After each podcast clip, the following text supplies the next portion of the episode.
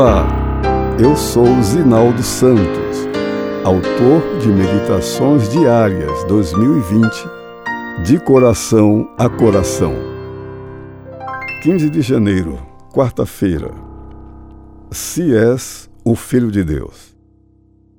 Então o diabo o levou à Cidade Santa, colocou-o sobre o pináculo do templo e lhe disse: Se és o Filho de Deus, Atira-te abaixo, porque está escrito: aos seus anjos ordenará a teu respeito que te guardem. É possível perceber que a segunda tentação de Cristo envolve um desafio relacionado com a preservação da dignidade pessoal. Todos os dias, de muitas formas, somos incentivados a provar que somos alguém ou alguma coisa, que podemos ter ou fazer coisas importantes tudo isso representa um apelo à satisfação do valor pessoal comum a todos os seres humanos. Então, seria errado lutarmos pela preservação da nossa dignidade? Não totalmente.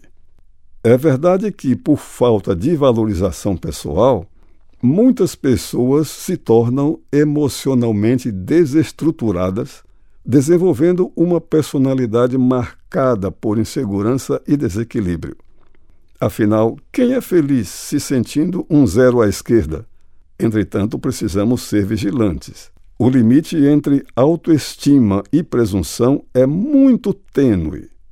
Desconhecendo esse limite, muitas pessoas lançam mão de qualquer arma em sua tentativa de ocupar espaço, agindo sob a filosofia de que os fins justificam os meios. Firmemente protegido pela palavra, Cristo resistiu a mais essa investida diabólica.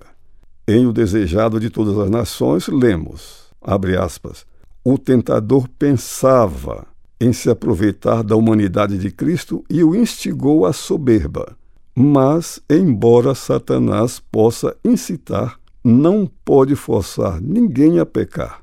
Nem todo o poder da terra ou do inferno conseguiria forçá-lo, no mínimo que fosse, a se afastar da vontade de seu pai. Fecha aspas. É interessante notar que o inimigo citou parte de uma passagem bíblica para apoiar suas intenções.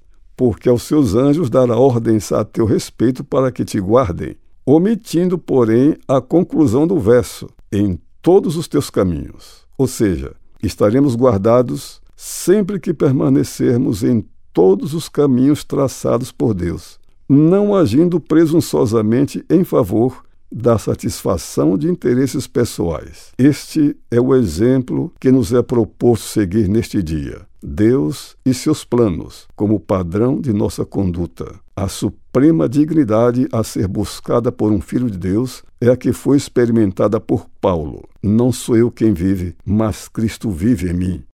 Cristo é o verdadeiro valor que podemos adquirir. É a mais excelente dignidade que devemos ter, em favor da qual devemos argumentar e pela qual devemos dar a vida. Ele se encarregará de cuidar de tudo mais que diga respeito à nossa felicidade, afirmação e realização pessoal.